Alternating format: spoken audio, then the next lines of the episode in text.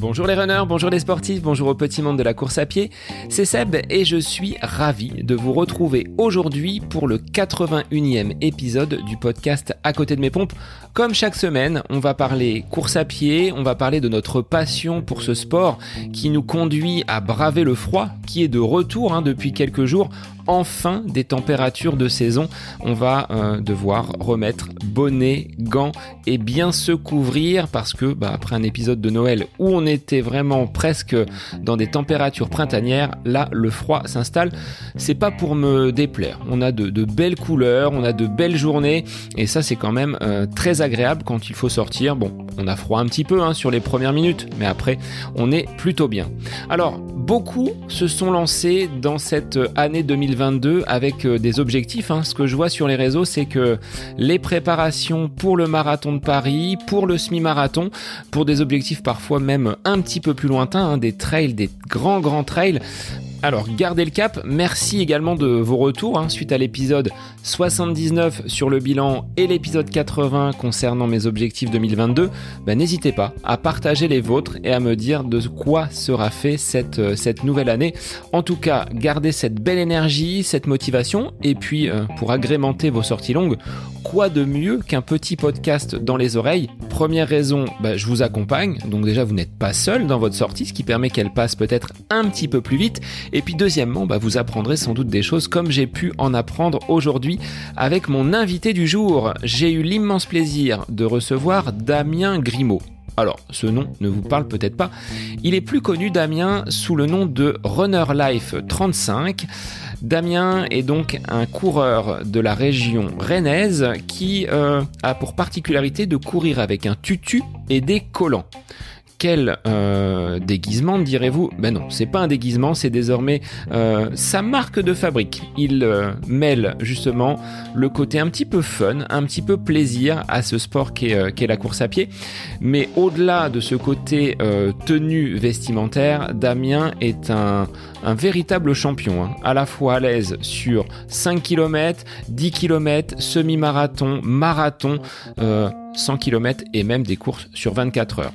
Nous avons enregistré cet épisode quelques jours avant la Saint-Élion qu'il a réalisé donc au mois de décembre et euh, Damien dans cet épisode revient sur bah, sa découverte de la course à pied, comment il est venu à pratiquer ce sport, euh, pour quelles raisons il s'est vêtu d'un tutu et de collants pour euh, ses courses désormais officielles qu'il peut mener et puis comment il aborde son entraînement de façon très très autodidacte mais avec quand même de très très belles performances derrière. Et puis euh, il nous donnera l'explication de euh, sa petite particularité. Il aime bien justement les boulangerons. Alors si vous ne connaissez pas les boulangerons, restez à l'écoute de cet épisode. Et il est temps pour moi de vous laisser en compagnie de Damien Grimaud, alias Runner Life. Bonne écoute à vous Alors c'est un coureur un petit peu tout terrain et un coureur déguisé euh, que l'on a l'habitude de voir sur les réseaux.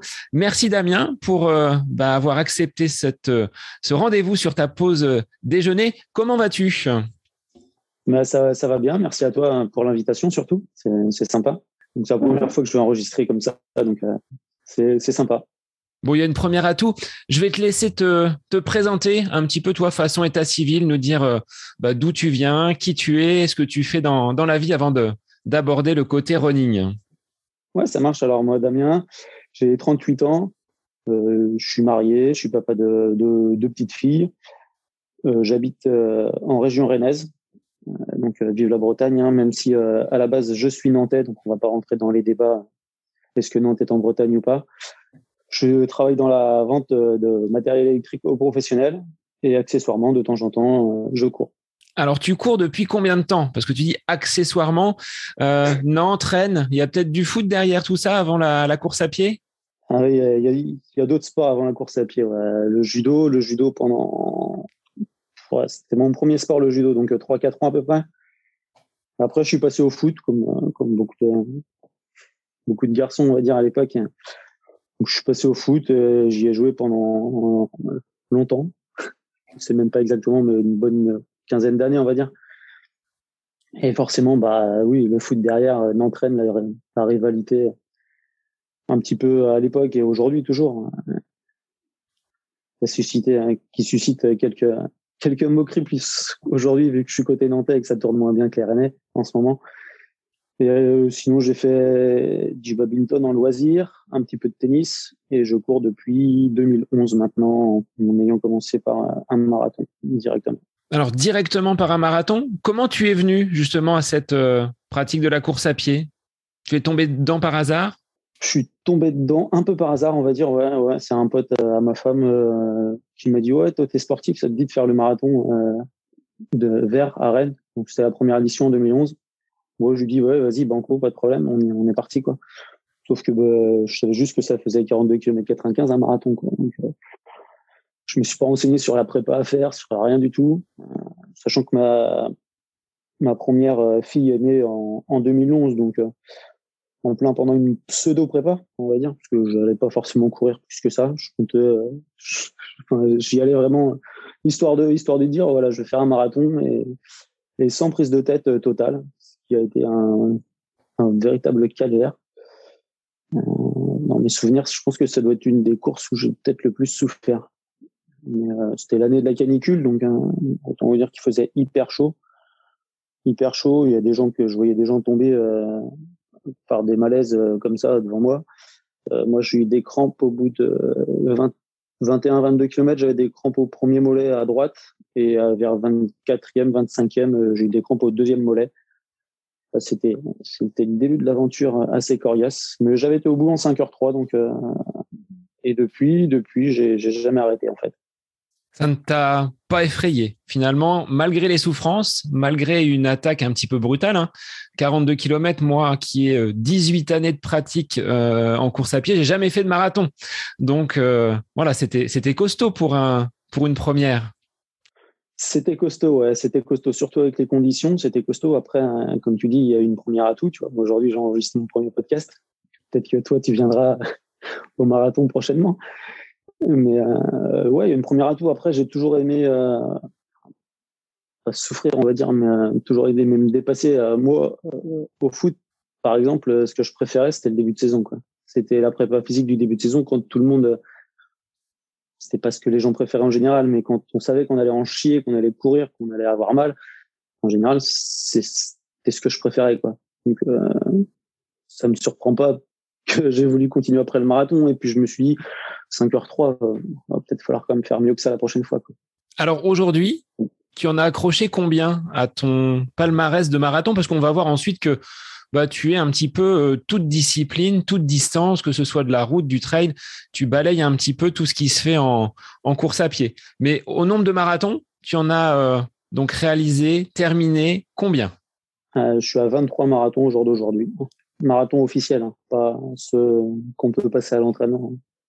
Ça compte pas. Donc 23 marathons officiels aujourd'hui. Le dernier, c'était il y a une semaine et demie à Deauville, avec la première fois où je suis passé sous les 3 heures, en 32h58 ce qui était un rêve plutôt inaccessible. Est-ce que celui-ci, tu l'avais préparé un petit peu plus que le, le premier à, à Rennes?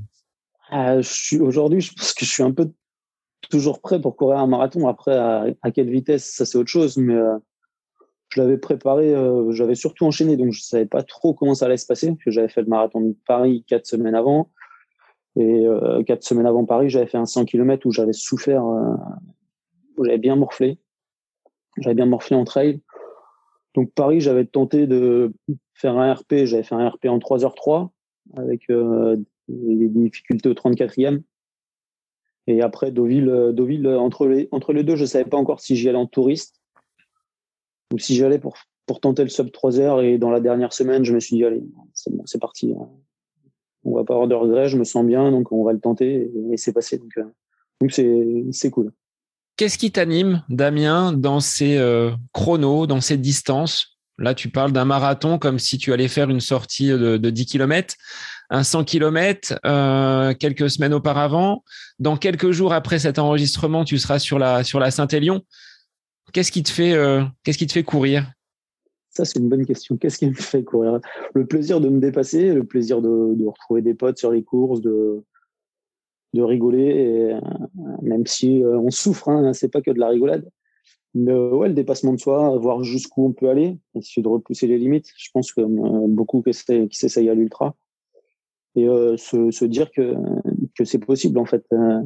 je pars du principe que même quand je suis dans le dur, il suffit juste de mettre un pied devant l'autre. Alors par moment c'est plus compliqué que d'autres, hein, mais le but du jeu c'est mettre un pied devant l'autre jusqu'à la ligne d'arrivée, peu importe la distance. Alors après, j'ai du, j'ai du respect pour toutes les distances. Un marathon, c'est jamais facile, contrairement à ce que des fois on, on pourra me dire oui, mais toi tu fais des ultras, un marathon pour toi c'est rien. Non, c'est jamais rien. Quelle que soit la distance, c'est jamais rien. Et c'est jamais rien pour n'importe qui qu'une personne qui sorte courir 5 km, 2 km, c'est jamais rien. Chacun fait ce qu'il a envie de faire en fonction de son niveau, de, de ses aptitudes physiques et de sa disponibilité également. Ça prend du temps, c'est assez chronophage quand même comme, comme discipline.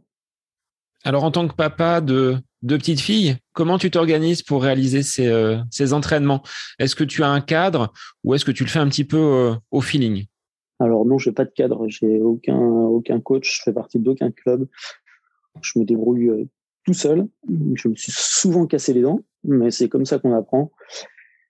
Et et vu que j'en fais beaucoup, c'est difficile, on va dire, de d'avoir un coach qui, d'avoir un entraîneur qui va accepter de, de faire autant de choses. Il n'y a pas forcément tout le temps les, les standards, on va dire, de la récupération derrière que certains peuvent avoir.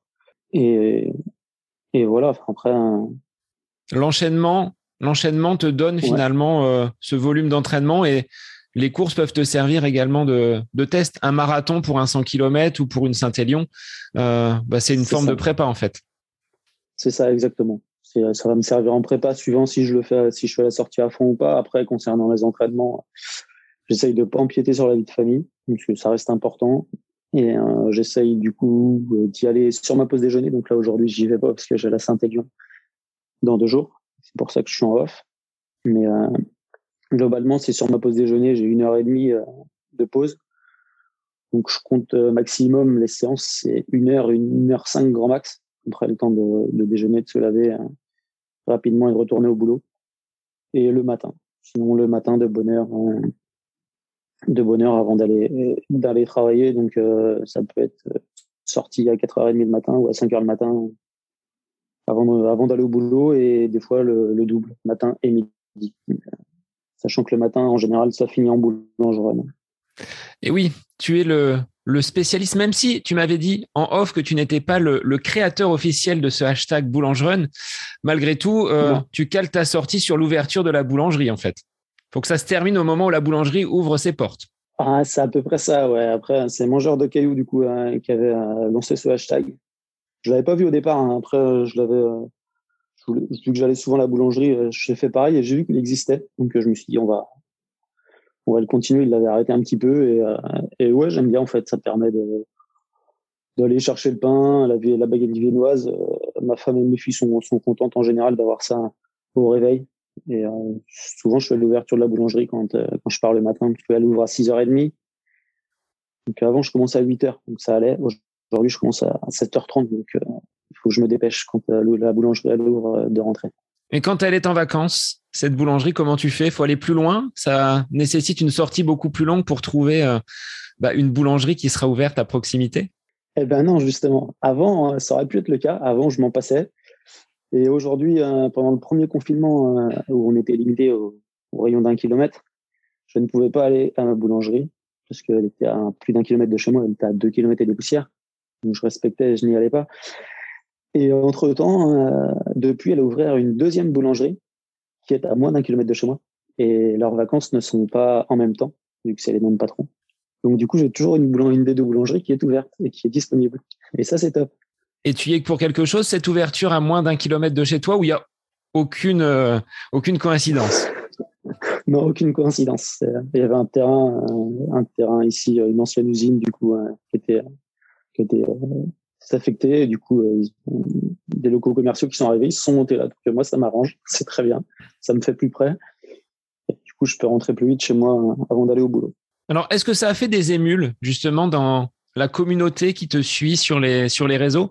Bah de, coureurs qui, en te voyant faire, se sont mis peut-être à courir le, matin de bonne heure. Et qu'est-ce que toi tu en tires comme bénéfice de ces sorties matinales?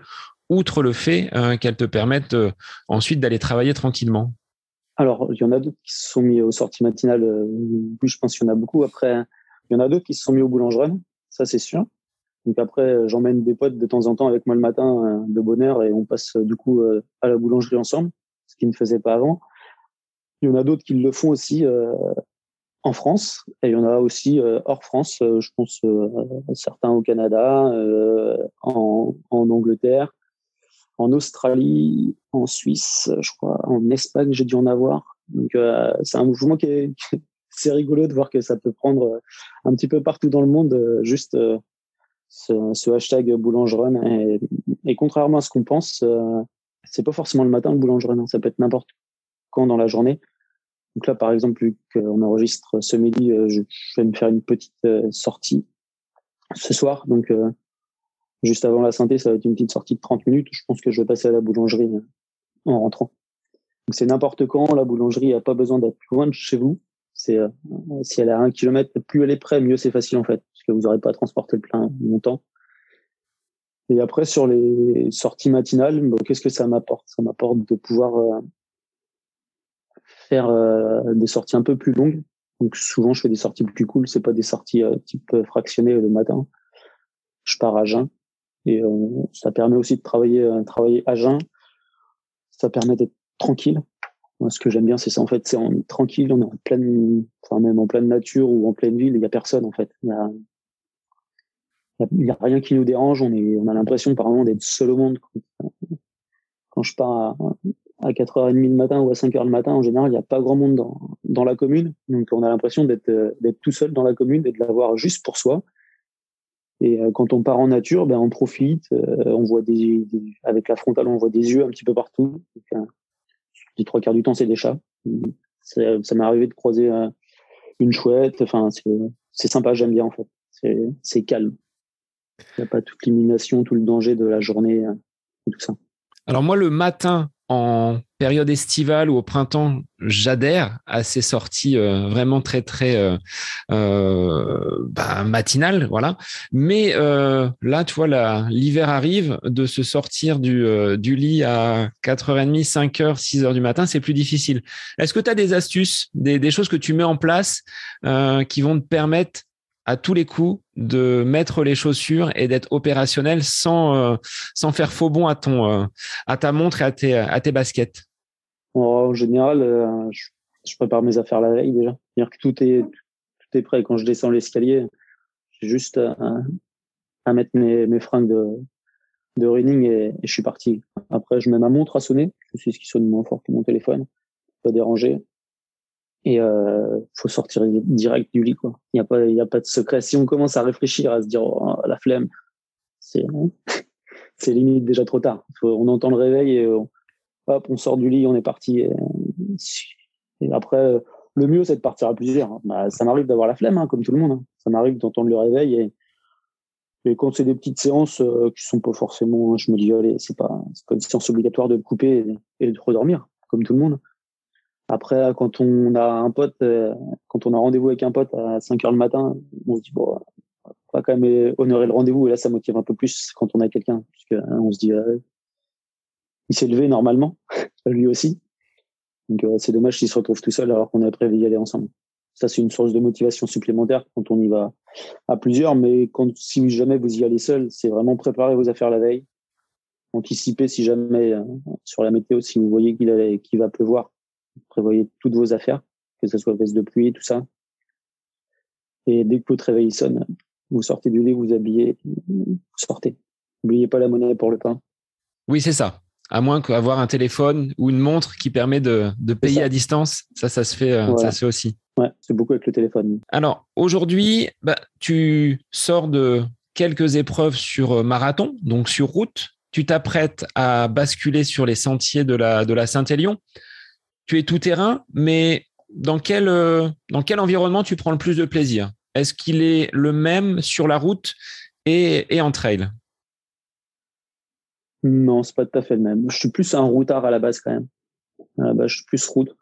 Je me développe dans le trail. Euh, j'ai plus de difficultés euh, que je, travaille rarement le trail en fait. Je travaille pas mes cuisses, donc souvent elles pètent. Donc là, ça va être le défi de, de ce week-end. Voir comment comment on va tenir avec cet enchaînement. Après, j'aime bien les deux en fait. C'est des ambiances totalement différentes. Après, je suis pas dans tout ce qui est esprit trail, tout ce qu'on vante aujourd'hui un petit peu sur les mérites de la mise en avant du trail. moi, j'y suis pas forcément en fait. Je m'y retrouve pas, pas forcément. Je trouve que je trouve qu'on met trop en avant l'esprit trail et qu'on essaye de casser un petit peu plus la route en disant que c'est trop de la compétition et tout ça, alors que étrangement, sur la route, on va avoir beaucoup plus de coureurs déguisés que sur du trail. Le trail, c'est, moi j'ai l'impression que le trail en fait c'est beaucoup plus sérieux que la route. C'est-à-dire que sur la route, on va avoir plein de gens qui vont être déguisés. Vous prenez le marathon du Beaujolais, et une exception, mais même sur d'autres marathons, on trouve des gens déguisés. On trouve que même des 10 km, on trouve des gens déguisés sur trail c'est beaucoup plus compliqué de trouver des gens qui vont se déguiser. J'ai un pote qui le fait, euh, même si en ce moment il court plus beaucoup, c'est Billy, donc il est pas sur les réseaux. Il se déguise en Père Noël toute l'année avec haute. Donc euh, il a tenté l'UTMB, il a fait, on a fait l'ultramarin ensemble. Moi je l'avais pas fini à cette époque. il a fini déguisé en Père Noël. Je pense qu'on était les deux seuls sur l'ultramarin déguisé. Et les gens en fait sur le trail sont beaucoup plus euh, matériel. Il y a tout le matériel obligatoire qui est, indispensable, mais après sur la tenue, c'est beaucoup plus, euh, on va dire, standardisé que sur de la route. Donc, entre guillemets, on plaisante moins avec l'environnement montagnard que sur euh, des courses type corrida ou marathon comme tu as pu y participer. Oui, après montagnard, je te vois que j'ai jamais fait de trail en montagne. Donc là, ça va être la, Saint-Élion, c'est pas de la montagne proprement parlé, même si pour moi, breton. Euh, monter à 900 mètres d'altitude, c'est de la montagne. Mais euh, après, sur les, sur les trails que j'ai pu faire, je trouve qu'il y a. Après, ça veut pas dire qu'il n'y a pas d'ambiance. Il y a de l'ambiance, elle est différente. Il y a plus de soutien entre les coureurs, par contre, sur le trail. On va plus avoir de soutien que sur un marathon où les gens sont un peu plus focus sur leur chrono. Alors que sur le trail, forcément, on prend moins le chrono. On n'est pas à la minute, en fait. Donc, on va prendre plus le temps de discuter, de, d'échanger. Ça va être un peu plus convivial sur ce côté-là. Pourquoi on parle déguisement? Il faut peut-être remettre euh, les choses dans leur contexte, euh, Damien, c'est que tu as, même sans appartenir à un club, même sans avoir euh, d'entraîneur ou être affilié à quelconque organisation que ce soit, tu cours déguisé avec un tutu rose et des collants noirs et roses. Ça vient d'où cet attrait pour le déguisement? Alors ça vient à la base d'une color run qu'on a fait en, entre potes, enfin entre, entre potes. Et du coup, euh, ma femme euh, participait également. Elle nous avait acheté des tutus aux, hommes pour pour le délire de la color run. Donc c'est resté le, collant, enfin le, tutu est resté. Je l'ai rangé pendant un moment dans un placard. On me demandait de temps en temps quand est-ce que tu vas le remettre sur une course et tout ça. J'y pensais pas forcément. Pour moi, j'étais pas dans l'optique de courir déguisé. Et puis j'ai rencontré des gens. Euh, avec le temps, on change, on va dire. Au départ, j'étais beaucoup plus compétition, euh, compétiteur qu'aujourd'hui. Je rencontre des gens qui se déguisent. Je pense à, Pink Runner, par exemple. Et, euh, euh, et on évolue. Et du coup, euh, je me suis dit, tiens, je vais ressortir le tutu. Sauf que le tutu tout seul, je voulais pas le ressortir tout seul. Dans, ma tête, j'avais une idée précise de ce que je voulais. Je voulais vraiment des collants pas tout rose. Je voulais vraiment qu'ils soient rose et noir. Donc je les ai recherchés, on les a trouvés dans des magasins de déguisement. Donc c'est pas des collants techniques que j'ai, hein, c'est des collants de déguisement qui sont épais, qui donnent chaud, qui grattent, par moments qui glissent. Euh, mais c'est fun de les avoir. Et après j'ai rajouté un t-shirt jaune. Donc, euh, la première fois que j'ai dû mettre tout ça, ça devait être sur le marathon de Nantes. J'avais mis une fois le tutu et les collants avec un t-shirt vert sur un sur un 10 km à Saint-Grégoire. Et euh, la première fois avec un t-shirt jaune, c'était pour avec les couleurs de l'association Starting Girl, une association Nantes, ancienne association nantaise qui euh, motivait les femmes à, se mettre au sport. Et, euh, et c'est parti de là. Du coup, je l'ai mis au marathon de Nantes et depuis ce marathon, je le, je quitte plus mon déguisement parce que j'ai trouvé que c'était c'était fun, c'était sympa, les gens rigolent, euh, les enfants sur le bord de la route, c'est ils adorent. Ça me fait marrer de faire plaisir à un enfant sur de la route si ça peut le faire rigoler en me voyant, en voyant courir, tant mieux. Faut, faut sourire un peu plus des fois. Et ça c'est cool. Après aujourd'hui sur outre le tutu et les collants, j'ai un t-shirt toujours jaune fluo avec l'association Arrose le logo dessus. L'association Arrose C'est une association rennaise qui vient en aide aux enfants malades, qui leur rend visite, que ce soit dans les hôpitaux, que ce soit lors d'événements, et leur rend visite déguisés en super-héros. Il y a aussi des super méchants parce qu'il y a Darker dans les déguisements. Mais globalement, il y a, Batman, il y a Super Mario, il y a des princesses aussi. Et euh, l'idée euh, de l'association j'aimais bien, en fait, c'était de faire le parallèle entre euh, le super-héros qui, dans le film, va combattre le mal et l'association, du coup, les enfants qui, eux, sont malades et combattent le mal qui les habite. Donc, c'est eux les super-héros, en fait. C'est pas les gens déguisés, c'est eux les super-héros. Et je trouvais ça fun, en fait. Je me dis, quitte à être visible sur une course, autant essayer d'offrir cette visibilité à, à quelque chose qui me tient à cœur. Et quand on a des enfants en bonne santé, je pense qu'on mesure pas toujours la chance qu'on a tous les jours. Donc euh, voilà pourquoi j'ai choisi une assoce euh, qui vient en aide aux enfants malades. Ça te porte sur des compétitions où tu te dis bon là j'ai un petit peu mal aux jambes. Tu penses aux enfants qui eux bataillent contre euh, contre la maladie? Ouais, ouais, ouais, ça, ça, y fait penser. Ça y fait penser depuis que j'ai abandonné deux fois hein, depuis que je cours. Même si au départ hein, je pense que quand on commence à courir, on est un petit peu tous dans l'optique, euh, un petit peu tous dans l'optique, oui, j'abandonnerai jamais. C'est pas ça, c'est pas, moi, j'abandonnerai jamais. Au fil de temps, on évolue. On se rend compte qu'en fait, euh, abandonner, c'est qu'on n'ose pas abandonner parce qu'on a peur. On a peur de ce qui va se passer derrière, du regard des gens. Donc moi, j'ai abandonné deux fois. Une fois sur l'ultramarin parce que euh, j'étais à 156 km sur 175. Donc on va me dire, ah ouais, il en restait que 21, 21 km c'est énorme. Ça peut être 6 heures de course hein, quand on n'avance plus. Et j'avais fait un malaise vagal dans, la salle, donc là, au bout d'un moment, après le malaise, euh, j'ai dormi un petit peu. Le médecin me dit, oh, ça serait bien de continuer. Euh, pour moi, c'était pas possible. Pour ma femme non plus. Il faut savoir dire stop. C'était mon premier abandon. J'avais pas encore, j'avais le tutu, j'avais le collant, j'avais pas encore le t-shirt de l'association qui en a deux enfants. Le deuxième, c'était sur un 24 heures où euh, j'avais des grosses douleurs au solaire. Donc, je connaissais pas. C'est un muscle du mollet. J'ai fait sa rencontre. Ça s'est pas bien passé la rencontre entre nous.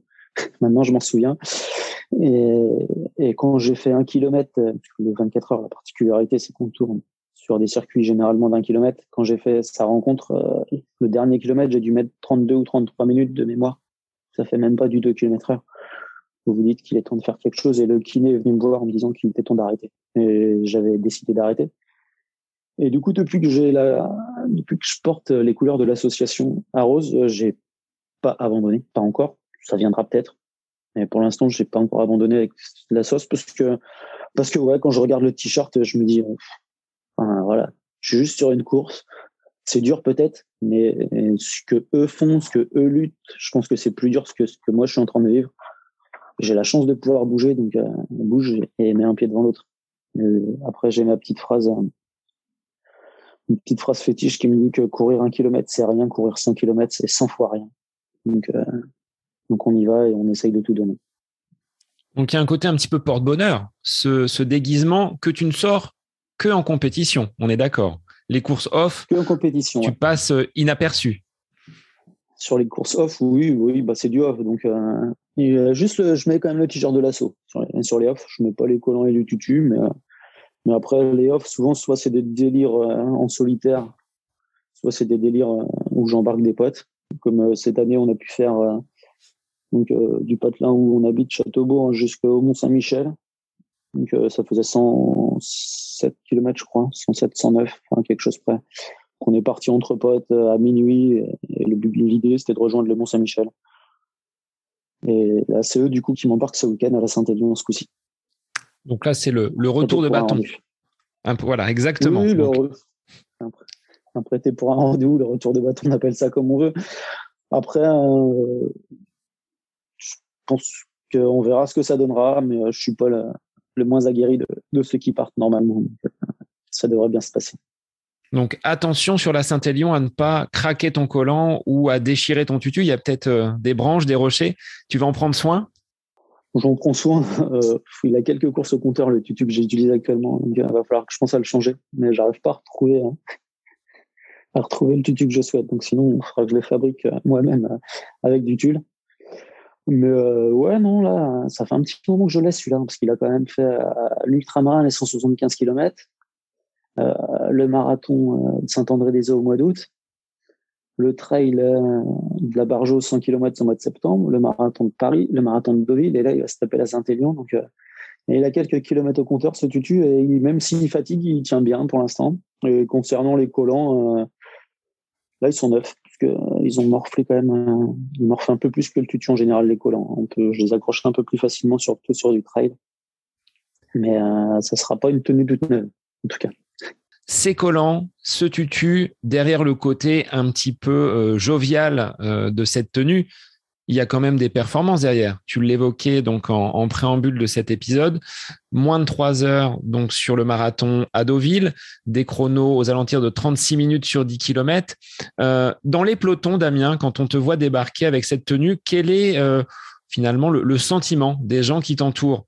Bon, dans ton environnement, dans ta région, tu es euh, sans doute connu, mais sur des courses un petit peu plus grandes comme celle de Paris, euh, les gens, quand ils te voient arriver, ils pensent quoi? Ils te disent quoi? Alors, ça, peut être de tout. Il y en a qui croient que c'est un enterrement de vie de garçon, n'est pas le cas. Ça, c'est des réflexions que j'ai souvent. Ah, c'est bientôt votre mariage? Non, non, non, je suis déjà marié, c'est bon. c'est bon, pas ça. Après, euh, c'est le regard des gens qu'on va voir en fait. Suivant le regard des gens, hein, j'arrive à savoir s'ils m'ont déjà vu, s'ils prennent ça à la rigolade, ou si euh, c'est plus euh, avec des dents en, en, prenant de haut. Ils viennent pas te le dire de toute façon en général. Hein, les, les, personnes viennent pas te le dire. Mais il y a ceux qui viennent te voir, qui se renseignent, ça, ça les fait marrer, et ceux qui te connaissent, donc ils viennent te voir parce qu'ils te connaissent, ceux qui pas venir te voir. Donc n'hésitez pas à venir me voir. Hein, je vais pas mordre, je vais pas, j'ai mangé personne encore. Euh, et après, on, sent le regard euh, sur route, moi, je trouve, même si euh, dans, dans les SAS, euh, dans le SAS 3 heures, les gens sont un peu plus forcément tirés compète. Donc, ils te regardent en se demandant si t'es pas là juste pour les premiers premiers kilomètres et après tu vas péter. C'était le cas dans la commune où j'habite où, où j'avais fait dixième sur sur un 15 km et les mecs à l'arrivée qui étaient pas forcément d'ici m'avaient me l'ont dit. quand on t'a vu partir avec nous, on pensait que que tu étais juste là pour le départ et que tu allais péter. Et en fait, non. Ben, en fait, non, j'ai pas pété. Et après, c'est plus sur, euh, sur les gros trails, en fait, où les gens te regardent un peu plus bizarrement, comme, euh, comme l'ultramarin, quand on s'attaque à 175 km et qu'on arrive dans une tenue comme ça. C'est un peu plus délicat. Les gens te regardent un petit peu comme un ovni, en fait. Tu, sens que c'est pas normal et que pour eux, c'est. Il y en a qui te regardent et quand tu vois leur regard, tu as l'impression euh, qui pensent que tu vas pas y arriver en fait. Ils disent ouais c'est bien, t'arrives déguisé, mais on n'est pas là pour rigoler, mec. Et ça me plaît en fait. Je pense que plus on me regarde comme ça, plus je suis content parce que plus ça va me donner de la force d'aller au, bout. C'est ce que j'allais te dire. En fait, ça renforce cette, euh, cette volonté de leur montrer que bah, malgré le déguisement, euh, tu es autant capable, voire plus capable euh, bah, d'aller au bout de, de ton objectif plus capable. Je sais pas, autant capable, oui. Après, tout le monde est capable. Après, je, ce que je veux prouver, c'est que on n'a pas forcément besoin d'avoir des t-shirts à 250 balles, 300 balles. Après, il y a du matos obligatoire sur les trails, donc c'est différent parce que quand on veste qui doit respecter certaines normes pour euh, la pluie, là, forcément, on est obligé de taper sur quelque chose d'un peu plus qualitatif. Et quand on court des distances, enfin même 175 km à l'ultramarin, j'étais avec mes, collants et mon tutu, euh, j'en ai pour 5 euh, euros dans le collant, je crois, et 3 ou 4 euros dans le tutu. Après, il faut une bonne paire de chaussures, des chaussettes correctes, et puis mon t-shirt, euh, c'est un t-shirt technique de base. Il n'y a rien d'exceptionnel. Donc, moi, je veux prouver aux gens qu'il n'y a pas besoin forcément d'avoir des affaires hyper chères pour pour essayer de performer ou pour essayer de courir longtemps. Quoi. C'est pas pas parce que vous avez un t-shirt qui vaut 200 ou 300 euros avec de la compression à tout va vous allez forcément surperformer ou courir plus longtemps. C'est l'entraînement qui, vous aidera, pas le, pas le textile. Alors, dans ton entraînement, comment tu intègres justement ces, euh, très longues distances Tu fais un peu de piste, tu fais du, fractionné ou tu restes sur des allures pour euh, tenir longtemps Parce que un chrono quand même qui euh, passe sous les trois heures au marathon, ça ne s'obtient pas en réalisant quelques boulangerons le, le matin ou durant la semaine.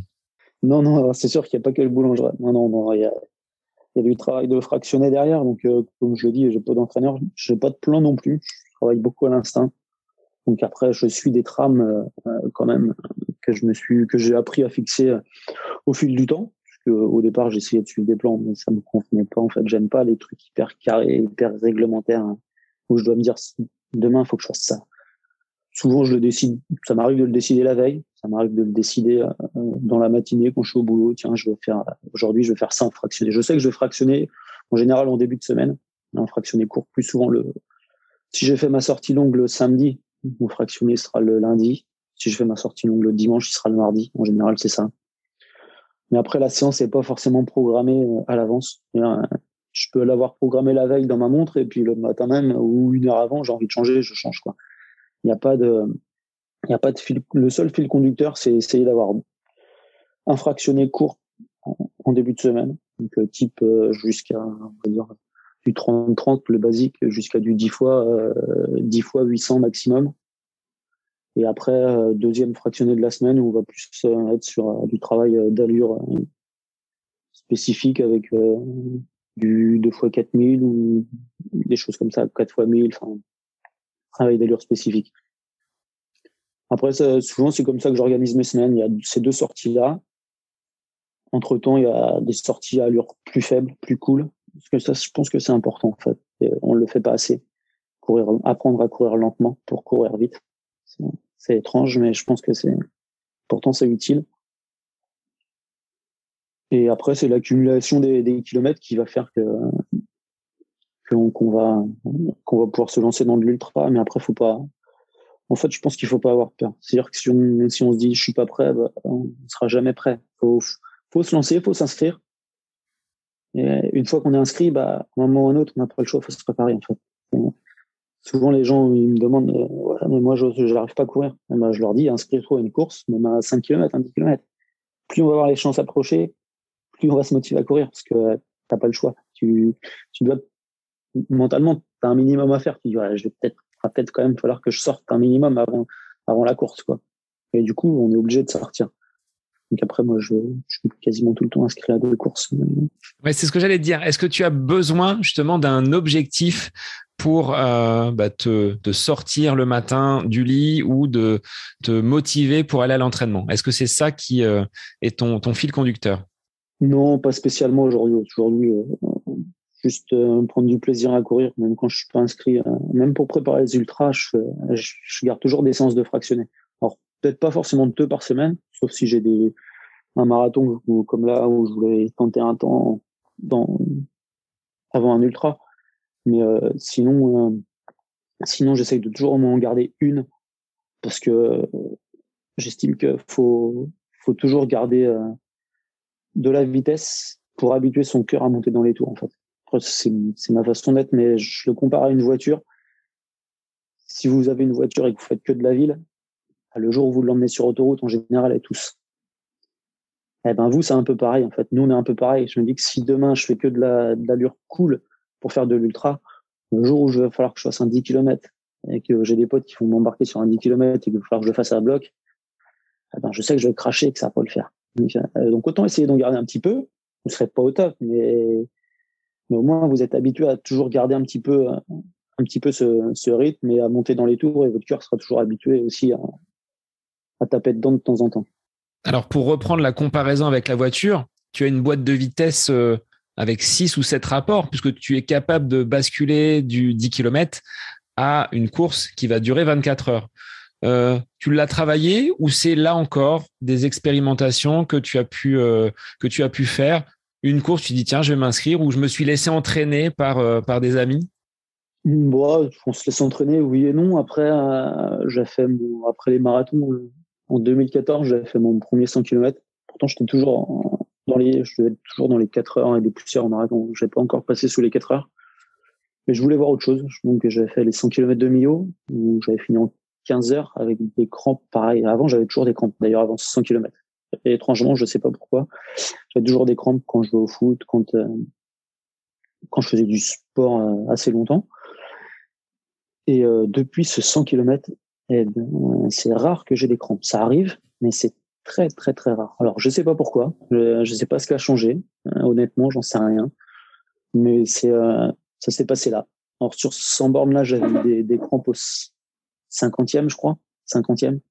Donc j'étais avec mon meilleur pote parce que la particularité d'un 100 km sur route, c'est qu'on peut, on peut avoir un suiveur à vélo. Après, c'est pareil, un suiveur à vélo, faut s'attaquer à 100 km à vélo. En 2014, les vélos électriques étaient un petit peu moins à la mode qu'aujourd'hui. Donc, il fallait quand même pédaler un peu plus. Aujourd'hui, accompagnateur vélo sur un 100 km, sincèrement, je pense que tout le monde peut y aller. Euh, en, louant un vélo électrique, il y a des locations qui existent. Si je prends euh, les 100 km à Millau, je sais qu'on peut louer un vélo euh, sur place et, ça se fait bien, je pense. Là, du coup, c'était pas dans l'optique, donc je l'ai fait avec avec mon meilleur pote, un pote d'enfance Tanguy.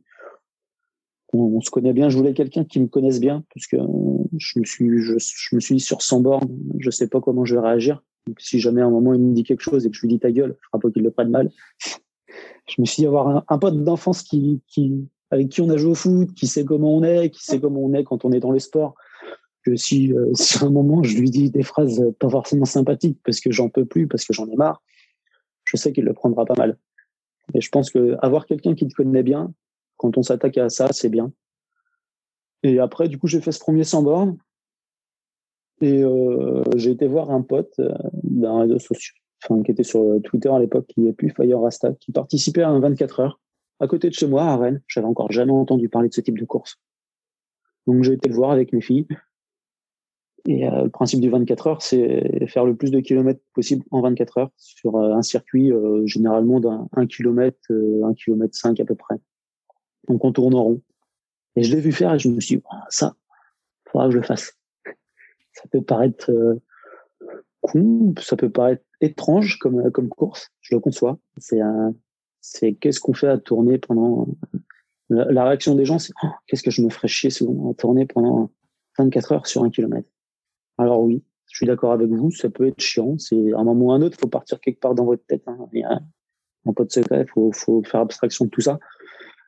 Moi, ce que je conseille, c'est plutôt que de regarder le côté chiant, regarder les côtés positif de la chose.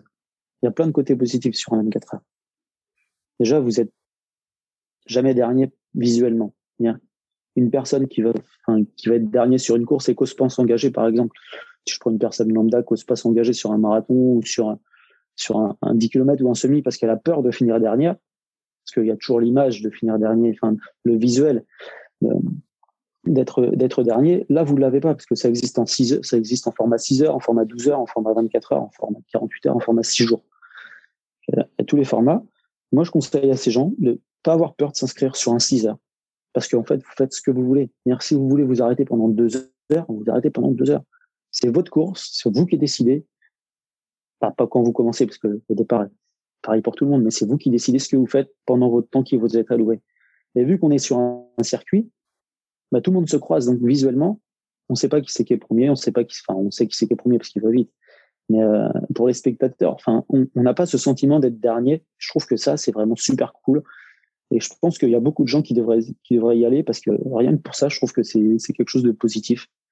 Après, pour les gens qui viennent nous voir, je trouve que c'est ultra positif parce qu'ils sont pas là à essayer de bouger dans tous les sens pour vous voir, comme sur un marathon ou sur un 10 km où ils vont vous voir peut-être une fois sur un 10 km deux fois si c'est une boucle, si on a de la chance. Sur un marathon, suivant le circuit, il va falloir reprendre la voiture. Sur un trail, je ne parle même pas. Les gens qui viennent vous voir, ils sont obligés de, savoir où vous en êtes. Donc, si vous n'avez pas de suivi là, ça peut arriver qu'ils vous appellent pour savoir, ah, t'es passé là, bah je viens de passer. Ah merde, je t'ai loupé. Bah là, il n'y a pas de risque. Hein. Vous êtes sur votre circuit, vous faites le hamster. Donc, ils viennent vous voir, ils vous voient passer à chaque tour, les gens. Et autre point, d'autres points positifs que, que je citerai, c'est que bah, vous n'avez pas de ravitaillement à porter. Vous avez votre table avec, euh, vous avez votre ravitaillement perso et l'organisation qui, qui vous réserve en général une case avec votre numéro de dossard sur la table. Et c'est très confort. C'est très confort. C'est-à-dire que vous passez, vous, vous, vous arrêtez et vous dites, euh, par exemple, au prochain tour, euh, je veux de la purée. Et vous passez au prochain tour. Sur votre casque qui est attitré, vous avez votre assiette de purée qui vous attend. Ça, c'est, moi, je trouve ça royal, quoi. C'est le confort. Pas attendre. une course confort avec euh, le ravitaillement servi euh, à, point. Voilà. Donc, il y, a, de l'inconfort parce qu'on tourne en rond, mais il y a également du confort. Et les gens voient plus l'inconfort que le confort. Et faut, moi, j'essaye de regarder le côté positif tout le temps dans, dans la chose. Je suis plutôt positif comme personne. Et je pense que, je pense que c'est sympa. Et puis, la autre différence, c'est qu'on sympathise beaucoup plus aussi avec les gens, en fait. Que quand on part sur un trail qui est long, on va croiser des personnes et ces personnes, bah, souvent on discute, on échange un petit peu, mais on les revoit pas. On se dit oh, on se revoit à l'arrivée, sauf qu'à l'arrivée, il y a très peu de chances qu'on arrive à se revoir. Alors que là, de toute façon, vous discutez avec une personne. En général, en début de course, ça discute pas trop. Quand la nuit tombe, c'est différent. C'est différent. Il y en a qui vont se coucher et ça discute un peu plus puisque tout le monde commence à rentrer dans le dur, donc euh, c'est plus sympa. C'est plus sympa d'échanger. Et vous échangez avec la personne, sauf que vous êtes sûr de la revoir parce que vous êtes sur le même parcours, donc vous allez la revoir. Et à l'arrivée, vu qu'on finit tous en même temps, vous la voyez à l'arrivée. Donc je trouve qu'il y a, il y a plus d'échanges et on rencontre plus de monde en fait. On aura plus d'interactions avec les personnes. Il y a des liens qui peuvent se créer. Quoi. Ça, c'est cool. Et en termes d'allure, quand tu pars sur 24 heures, parce que sur un 10 km, tu sais que tu vas vouloir faire cet objectif-là, donc tu vas caler ton allure sur euh, donc euh, cette, vitesse-là. Pour un 24 heures, quand on n'en a jamais fait, ou un 6 heures, on part, euh, on part comment? Tranquillement, doucement, pour être sûr de tenir la, distance? Bah oui, la clé, ça reste de partir doucement. Pour un 6 heures, c'est différent encore, je pense. À 6 heures, on se dit qu'on n'est pas très, pas si loin que ça un marathon, suivant combien de temps on court le marathon. Si vous êtes le marathon en 4 heures ou 5 heures, un 6 heures, vous savez à quelle allure à peu près vous devez partir. Si vous faites un marathon un peu plus rapide, il faudra aller un petit peu moins vite.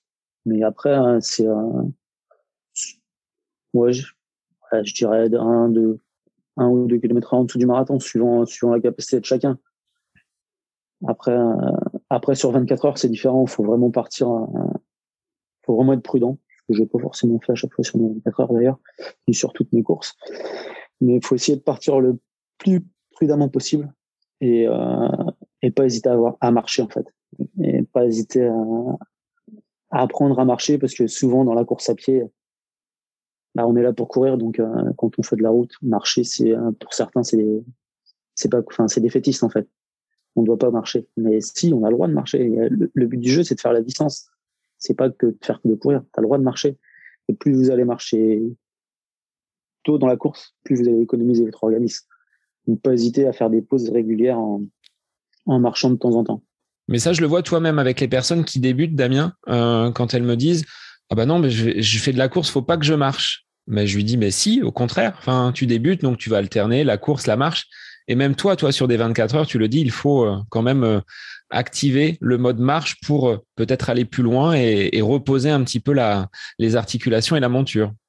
C'est ça, exactement. Faut, faut pas, faut pas avoir peur de, casser ces idées de, marcher, en fait. C'est, en fait, c'est toujours pareil. C'est l'image qu'on renvoie. C'est un petit peu comme le déguisement. C'est l'image qu'on renvoyait, l'image, ce que vont penser les autres de nous, en fait. Qu'est-ce qu'ils vont dire s'ils me voient déguisé? Qu'est-ce qu'ils vont me dire si, on me voit marcher pendant la course? Mais oubliez, vous en foutez. C'est votre course à vous, c'est pas, c'est pas leur course. Vivez la vôtre. Faites ce que vous avez à faire pour vous. Si vous courez, c'est pour vous, c'est pas pour les autres. Hein. C'est votre, c'est votre course. C'est, il y a personne qui pourra vous l'enlever. Et, euh, et ouais, faut pas, faut pas avoir peur de marcher, surtout sur les longues distances. Alors après, euh, les premiers, forcément, eux marchent très peu, parce que on parle, on est sur des niveaux hors normes. Hein. Quand les mecs arrivent à faire plus de plus de 10 km heure sur 24 heures. ils font des pauses souvent. Mais moi, je vous conseille, oui, de, de marcher. C'est, de toute façon, à un moment ou à un autre, vous allez marcher. Autant le faire de bonne heure pour essayer de, de péter euh, tard, parce que à la fin, en général, quand on marche, à la fin, en général, c'est pas une belle démarche. C'est peut-être moins beau à voir que de, voir quelqu'un marcher au début, peut-être. On est vraiment en souffrance. Dans, dans ces compétitions, donc, euh, de longue distance avec une durée très importante. Est-ce que tu as découvert en toi des, des aspects, des, des pans de ta personnalité que tu ignorais?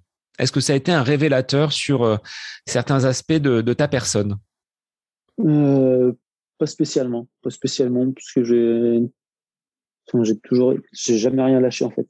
Quand je joue au foot, euh, quand je rentrais sur un terrain, c'était un peu trop compétition peut-être même des fois je pense j'ai des souvenirs avec des potes euh, sur des sur euh, sur un tournoi une petite dédicace d'ailleurs s'ils vont écouter j'espère qu'ils écouteront Tanguy et Manu hein, et même Yogi je crois qu'il était là on était sur un tournoi euh, entre potes hein, donc un petit tournoi tranquille foot à 7 voilà comme beaucoup ont pu le faire et on était bien parti pour partir en vainqueur Enfin, je sais pas si tu sais, mais il y a les poules vainqueurs en général, et puis après, on est rétrogradé en, vaincu. On aurait pu passer en vainqueur, mais le choix de l'équipe a été de passer en vaincu, ce qui n'était pas mon choix. J'étais pas forcément content de me dire on va rentrer sur le terrain pour perdre. Pas du tout ma philosophie. On est passé en vaincu, sauf que sur le terrain, j'étais tout seul à jouer. On a failli passer en vainqueur. Et manque de bol, on s'est fait éliminer dès le premier match, j'ai vaincu. Euh, j'avais un petit peu les nerfs. Et, eux aussi, je pense, au final, même s'ils l'ont pas forcément dit. Mais, euh, non, j'avais l'habitude de, rien lâcher. C'est euh, c'est différent. La course à pied m'aura appris, par contre, justement, à ne pas être tout le temps dans la compétition. Je pense que c'est plus ça. C'est-à-dire que c'est diff. Enfin, on est en course à pied, on, la compétition, c'est contre soi. Donc, on, forcément, l'esprit va être différent par rapport à, à, un match de foot, à un match de tennis où euh, vous affrontez quelqu'un et à partir du moment en fait où, où j'affronte quelqu'un, je pense que je suis pas pareil. C'est-à-dire que je me dis, le mec en face de moi, il a deux bras, il a deux jambes. Bah, je pense que je, je vais tout donner pour le battre. Après, il est plus fort que moi, il est plus fort que moi. C'est le jeu, ça fait partie du jeu et euh, là-dessus, je respecte. Mais euh, à partir du moment où, où j'aurais tout donné, j'aurais pas de regrets. À partir du moment où je me dis, ah, merde, t'étais dans un jour sans, t'aurais pu le battre, bah, j'avais des regrets. Aujourd'hui, en course à pied, j'ai appris à abandonner justement deux fois, comme on l'a dit. Et, et en course à pied, je pense que les, les gens, des fois, de, devraient abandonner peut-être, ouais, peut-être. Parce que, parce qu'on peut avoir la blessure à vouloir aller trop loin. Donc souvent, justement, on me le dit. Damien, tu cours trop, fais attention, tu vas te blesser. Attention, tu cours trop. Ah là, t'enchaînes les courses, c'est dangereux, fais attention. Pour l'instant, euh, tout se passe bien.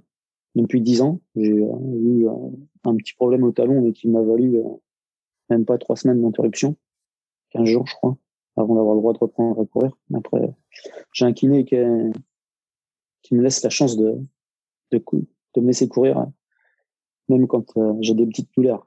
Euh, mais après, je pense que je pense que quand on a vraiment trop mal, faut, faut faire attention et, euh, et pas pas franchir cette limite en fait de finir à coûte coûte que coûte.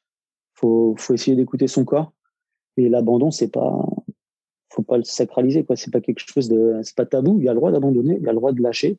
Ça va pas changer votre vie en fait. C'est si tu abandonnes demain, euh, bah, tu seras tu seras le même. Ça se trouve, tu seras peut-être meilleur parce que justement, auras, tu seras confronté à quelque chose que tu n'as jamais connu, mais ça va peut-être donner envie de, de te sortir un petit peu plus les tripes justement la prochaine fois, d'analyser pourquoi t'as pas été au bout, pourquoi il s'est passé ça. Et euh, alors que vouloir aller au bout coûte que coûte, bah, finalement, euh, l'intérêt n'est pas forcément tout le temps grandissant en fait. On peut, on peut risquer une blessure, on peut risquer beaucoup de choses. L'idée c'est pas ça. L'idée c'est, c'est de prendre du plaisir tout le temps. Et euh, comme dirait une personne que, pour qui j'ai un profond respect, qui s'appelle euh, Philippe Billard, philo fou sur, sur Insta, qui, qui m'a dit un jour, moi j'ai jamais abandonné. Par contre, j'ai avancé la ligne d'arrivée.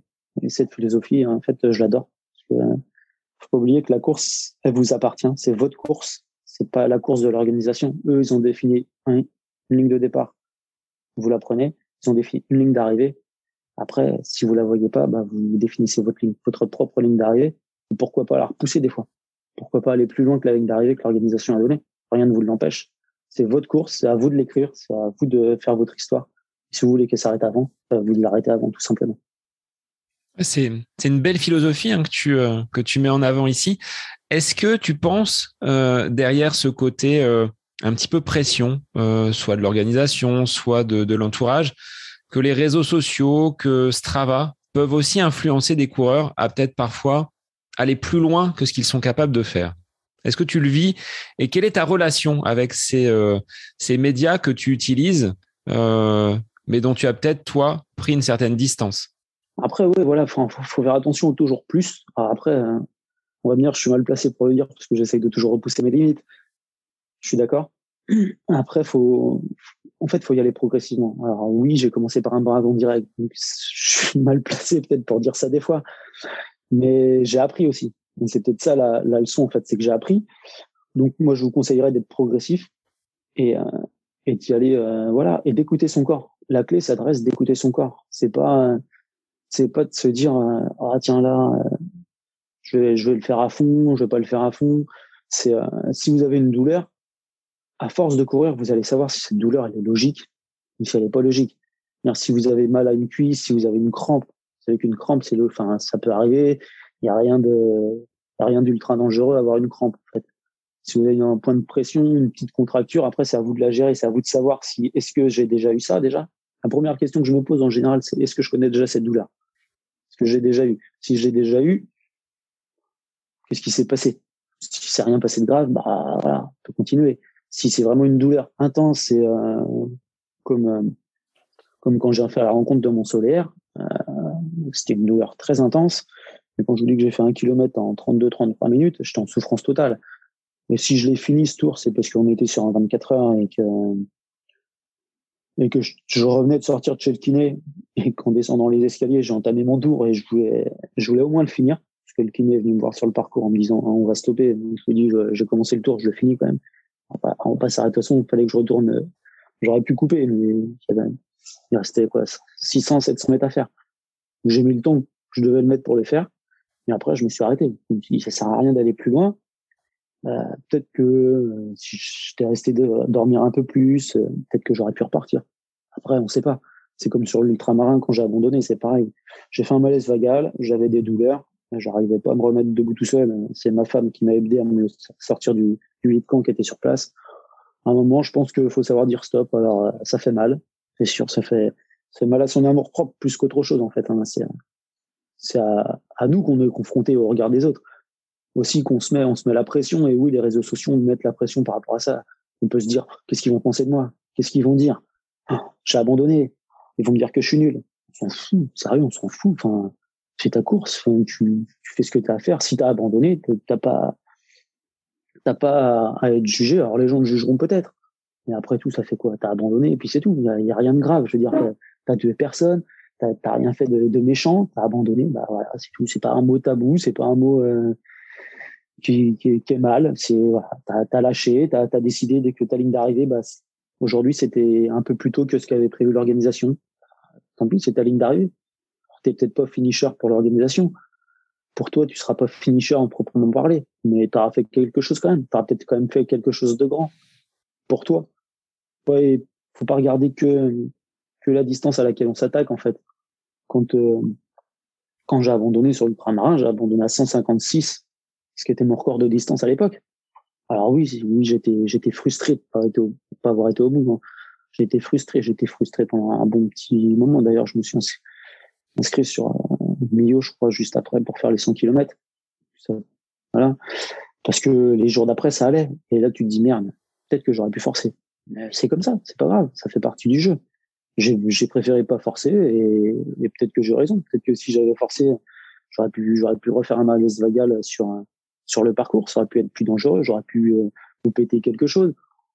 Moi, je pars du principe que si vous le sentez pas, soyez déjà faire tout ce que vous venez de faire regardez derrière vous ce que vous avez accompli plutôt que toujours regarder devant en fait. C'est beau de toujours regarder devant, de se dire là-bas je pourrais peut-être aller plus loin quoi, aller plus loin. Alors oui, c'est beau. Moi aussi je regarde devant hein, tout le temps, mais enfin pas tout le temps. Mais des fois, faut pas oublier ce qu'on a fait derrière et regarder derrière, je dirais quand même. J'avais quand même fait 156 km ce jour-là, c'est quand même pas rien. Enfin, c'est pas, c'est, ça reste une épreuve. Alors, même si vous abandonnez sur une plus petite distance, c'est pas grave si c'est votre corps, et même si c'est pas votre corps, même si vous avez déjà fait plus, même si vous avez déjà fait mieux, on est humain, on n'est pas des machines. C'est un autre autre terme qu'on dit souvent que que j'aime pas d'ailleurs. Je dis, je vais, je pense, que je vais en faire un article bientôt parce que c'est un terme qui revient souvent. Ah, t'es une machine, t'es une machine. Ou même d'autres, enfin, même d'autres le disent à d'autres personnes. Oh, lui, c'est une machine, t'as vu ce qu'il fait? Ah non, parce qu'il ne se blesse pas, parce qu'il court euh, tout le temps. C'est ça, en fait. Hein. Mm. ouais. ou par rapport aux performances. Des fois, on me dit, ouais, t'es une machine, t'enchaînes les courses. Ah non, non, non, non, on n'est pas des machines. On n'est pas des machines. Déjà, on n'est pas des machines parce qu'on a un cœur. Voilà. Déjà, pour moi, c'est la première différence. C'est-à-dire qu'on a des sentiments, on a des sensations. Pour moi, être une machine, c'est c'est du métal, c'est de l'électricité, c'est un, squelette, quoi. Il y a rien. La machine, elle va d'un point A à un point B, elle réfléchit pas, elle a pas de sentiments elle fait son truc, elle est programmée pour faire ça. Nous, on n'est pas, des machines. Justement, c'est ça qui nous différencie. Et j'aime pas quand on, nous dit, oh, t'es une machine, ou quand on dit à quelqu'un, t'es une machine. Moi, je trouve que c'est péjoratif. C'est-à-dire qu'on regarde, on regarde juste la performance de la personne. Mais non, il y a une personne derrière la performance. Elle s'est entraînée, elle a fait des choses, elle fait, elle fait des choix. Alors, des fois, bah, des fois, ça pète. Mais, justement, c'est ça le jeu. C'est ça, on est humain. On, a des, enfin, je le dis, on a des sentiments, on a des gens qui viennent nous encourager.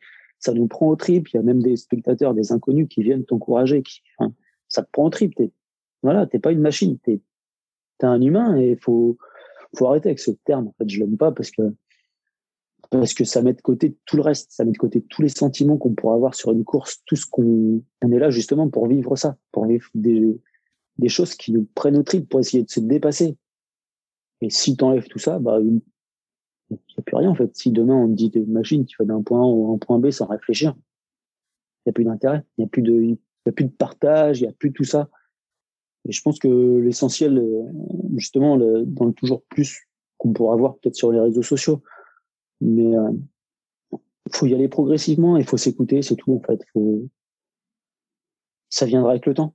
Ça viendra avec le temps. Il faut pas avoir peur de se lancer. Comme toi, tu vois, tu me dis ça fait 18 temps que tu cours, t'as pas franchi le marathon. Et non, toujours pas. Donc euh, c'est un choix. Et peut-être qu'un jour je basculerai sur euh, sur cette eh sur cette distance. Mais, après, il n'y a pas d'obligation non plus en fait. Et là, là aussi, ça devient une pression, je trouve. C'est, on a toujours quelqu'un qui va nous dire, ouais, mais moi je connais machin, il a fait le marathon en temps. Ah, c'est bien. Mais je m'en fous, en fait. Parce que je m'en fous. Moi aussi, je connais quelqu'un qui court plus vite que moi. Moi aussi, je connais quelqu'un qui est un champion. Mais donc, on ne sera pas tous des champions, on ne sera pas tous des, des coureurs euh, qui courront vite. On ne sera pas. voilà, on n'est pas tous euh, faits pour courir vite. On n'est peut-être pas tous faits pour courir non plus. On n'est pas tous faits pour courir du marathon. Et aujourd'hui, la pression euh, que peuvent avoir les gens aussi sur le marathon, c'est t'as fait un SMI, quand est-ce que tu t'engages sur un marathon? Ah ouais, si j'ai pas envie de m'engager sur un marathon, en fait. Euh, à chacun, à chacun ses objectifs, à chacun son plaisir, comme tu, euh, comme tu l'évoquais tout à l'heure. Et si on regarde dans le rétro, Damien, par rapport au chemin que tu as parcouru, qu'est-ce que tu retiendrais avant qu'on termine cet échange? Qu'est-ce que je retiendrais? Ben Justement, tu vois, je retiendrai que j'ai appris à abandonner, que j'ai appris que tout ce que je viens de dire, en fait, que l'humilité, que qu'il faut arrêter de mettre la pression aux gens euh, dans tout. Il y a déjà assez de pression dans la vie quotidienne, avec tout ce qu'on fait, avec tout, enfin la pression du boulot, la pression des objectifs, de, de tout ça. Il faut lâcher ça et il faut se faire plaisir. Quoi.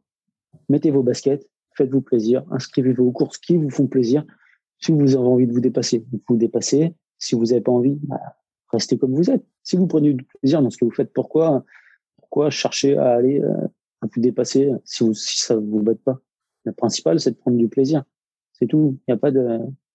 Et le reste viendra tout seul. C'est comme euh, si vous voulez faire un, marathon. Enfin, on prend souvent l'exemple du marathon. Mais pourquoi est-ce que vous devez forcément le faire en distance officielle? Pourquoi vous n'irez pas le faire tout seul, euh, comme un grand, avec des potes, en triple Voilà, en off? Euh, moi, je trouve que le off, c'est peut-être un, je pense, un avenir de la course à pied. On n'en parle pas encore assez parce que parce que ça reste du off et que du coup on le voit moins sur les réseaux. On voit moins un off qu'une grosse course. Mais je pense que ça reste l'avenir parce qu'aujourd'hui, quand je vois le tarif de certains dossards, ça pique. On va pas se mentir, ça pique le, prix de certains dossards. Donc si on rajoute l'hébergement, le transport, le matériel, on n'a pas tous les moyens de de mettre ces budgets-là dans, dans une course à pied.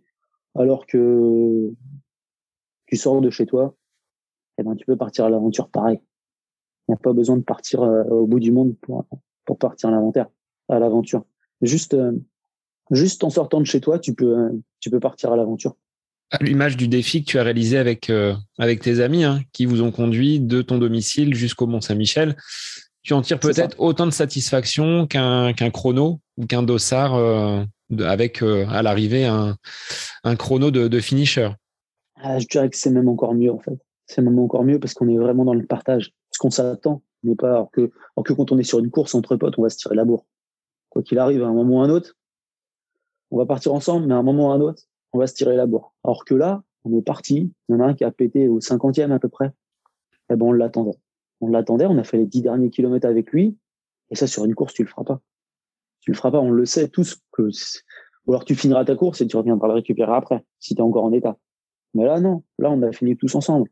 Et il y a deux ans, il y a deux ans, j'avais fait avec d'autres potes, j'avais fait euh, Rennes-Saint-Malo. Pareil, même distance à peu près. Où il y en avait qui étaient en run and bike. Et euh, il y en a un qui a tout fait. Enfin, moi, j'étais le seul à tout avoir fait en, courant, parce qu'il y en a qui ont lâché. Après, voilà, ça fait partie du jeu aussi. Et il y en a un qui a tout fait en run and bike. Euh, il, n'avait jamais couru plus de 25 km. Et le mec, ce jour-là, il a fait euh, plus de 50 km en, en, courant et plus de 50 km à vélo. C'était fin. Je veux dire, voilà, c'est magique. Enfin, moi, je trouve que c'est des souvenirs qui sont encore mieux que mieux qu'une course, quoi. Et puis sur les offs, euh, en général, bah, au Mont Saint-Michel, quand on a fait le Mont Saint-Michel, on avait quand même on est parti à 6-7. On a quand même nos femmes et nos enfants à tous qui se met, qui s'étaient mis sur un, sur certains endroits du bord de la route. Euh, ça faisait quand même une vingtaine de personnes. Donc, euh, ils étaient là juste pour nous en fait. Là, s'il n'y a pas d'autre public, c'était eux, c'est tout. Il y avait que eux. Et, tu te dis, ils se sont tous bougés juste pour nous. Waouh. C'est top quoi. C'est top. Ils nous, fait, ils nous ont fait une haul là un moment quand on est passé sur une route.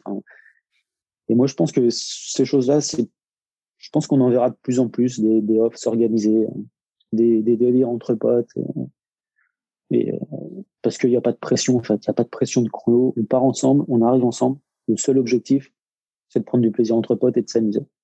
Peu importe la distance que vous allez jouer. Alors, pour 2022, qui se profile, de quoi sera fait ton année? Est-ce qu'il y a déjà des choses qui sont posées, jalonnées, ou est-ce qu'on va laisser l'instinct euh, qui t'anime depuis le, début de cet échange faire euh, ce que sera ton année 2022 eh ben 2022, euh, dans ma tête, j'avais noté le trail du Glazig en février. Mais moi, il n'y a plus de place, donc celui-là, je l'ai abandonné. Après, je m'étais dit l'UTCA, mais il n'y a plus de place, donc c'est pareil. Donc pour l'instant, de sûr, j'ai les 100 km de Millau il sera en septembre, il faut que je m'inscrive avant qu'il n'y ait plus de place. Je vais pas me faire avant à chaque fois quand même. Et Meilleur, en général, il y, a de la, y a de la marge. Alors, petit coucou à mon beau-père s'il m'entend, que je le tanne euh, pour pour qu'il les fasse avec moi en marche nordique. Mais il a un peu peur, mais qu'il ose. Donc, euh, s'il m'entend, j'espère qu'il va s'inscrire et qu'on pourra le partager ensemble ce moment. Et euh, donc, il y aura les 100 km de Millau parce qu'en plus, ça sera à l'édition, euh, la 50e anniversaire. Donc, ça reste pour moi une course mythique et une des plus belles courses, je pense, que j'ai faites à Nio. Après, à côté de ça, pour l'instant, j'ai rien de calé. Il y aura du marathon. Il y aura un 24 heures de sûr. Au moins un 24 heures. Après, lequel, je sais pas. Ouais, du off, normalement. Après, euh, le off, euh, le off, il faut l'organiser parce que en solo, ouais, il y en aura sûrement. Après, euh, j'aime bien le faire entre potes. Et là, il faut l'organiser. Donc, il faut qu'on arrive à tous avoir une date en commun. Et euh, est-ce que j'ai en tête euh, Je pense pas que ça sera là pour l'année prochaine. Ça sera peut-être pour les 40 ans. Je sais pas encore. Hein. J'ai 40 ans dans deux ans. J'ai beaucoup d'idées pour les 40 ans. Il va falloir en choisir qu'une. Ça va être compliqué, je pense. Mais il y aura du off. Il y aura un 24 heures, je vous ai dit. Après, j'ai vu Saint-Malo qui lançait son premier 24 heures, c'est pas loin de chez moi. Mais j'ai vu Nantes aussi, qui lançait son premier 24 heures hein, ouvert au grand public. Donc, il va falloir faire un choix entre les deux, parce qu'il y en a un qui est au mois d'avril et l'autre qui est au mois de mai. Pour l'instant, je sais pas encore lequel ça sera, même si dans ma tête, j'ai une préférence pour Nantes, parce que plus euh, si tu sur l'hippodrome où j'avais l'habitude d'aller courir quand j'étais étudiant à Nantes. Avec le t-shirt des Canaries, cette fois-ci Oh non, avec le t-shirt de l'association, mais j'ai fait un, un, marathon de Nantes avec le, avec le maillot du FC Nantes en hommage à Emiliano Sala qui était décédé. Mais après, je sais pas où est-ce qu'on me retrouvera. En tout cas, vous me verrez sur des courses, c'est sûr et certain. Donc, euh, ça sera annoncé euh, des fois à l'arrache, euh, quelques semaines avant, quelques jours avant. Des fois, ça sera annoncé longtemps avant, comme Néo.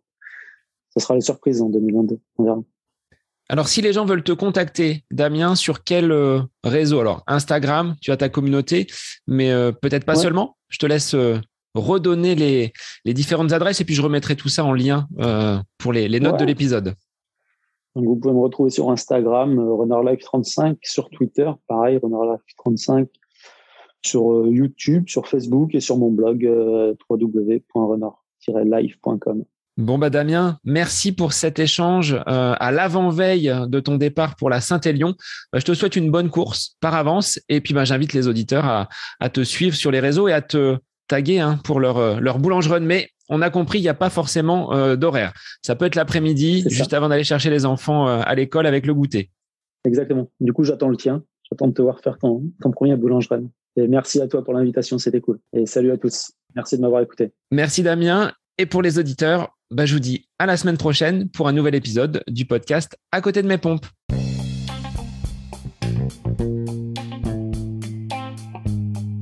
J'espère que cet épisode avec invité vous aura plu. Je vous remercie infiniment de votre écoute.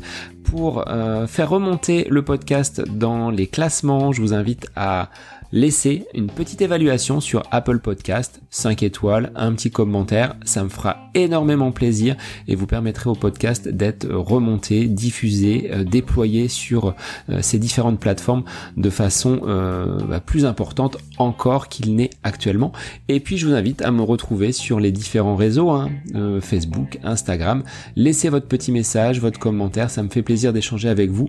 Si vous avez des questions, si vous voulez voilà échanger sur quelconque sujet en lien avec la course à pied, mais pas que, parce que le sport c'est une philosophie de vie et c'est une passion qui nous anime de façon commune, donc n'hésitez pas à venir échanger avec moi. Sur ce, je vous souhaite une bonne fin de semaine, un bon week-end et je vous dis à la semaine prochaine pour un nouvel épisode du podcast à côté de mes pompes.